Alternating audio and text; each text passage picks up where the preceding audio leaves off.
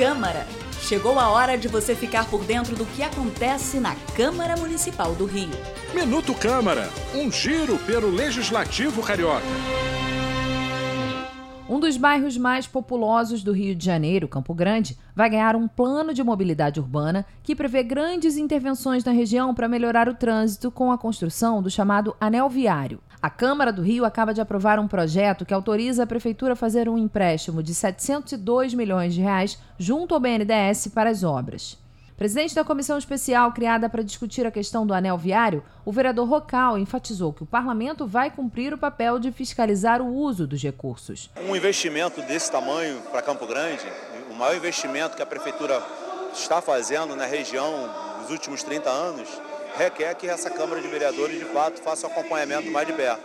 Então, cada centavo colocado lá seja de fato uma melhoria em benefício daquela população. De autoria da Comissão de Justiça e Redação, o projeto foi aprovado em segunda discussão e agora segue para promulgação pelo presidente da Câmara do Rio, vereador Carlo Caiado.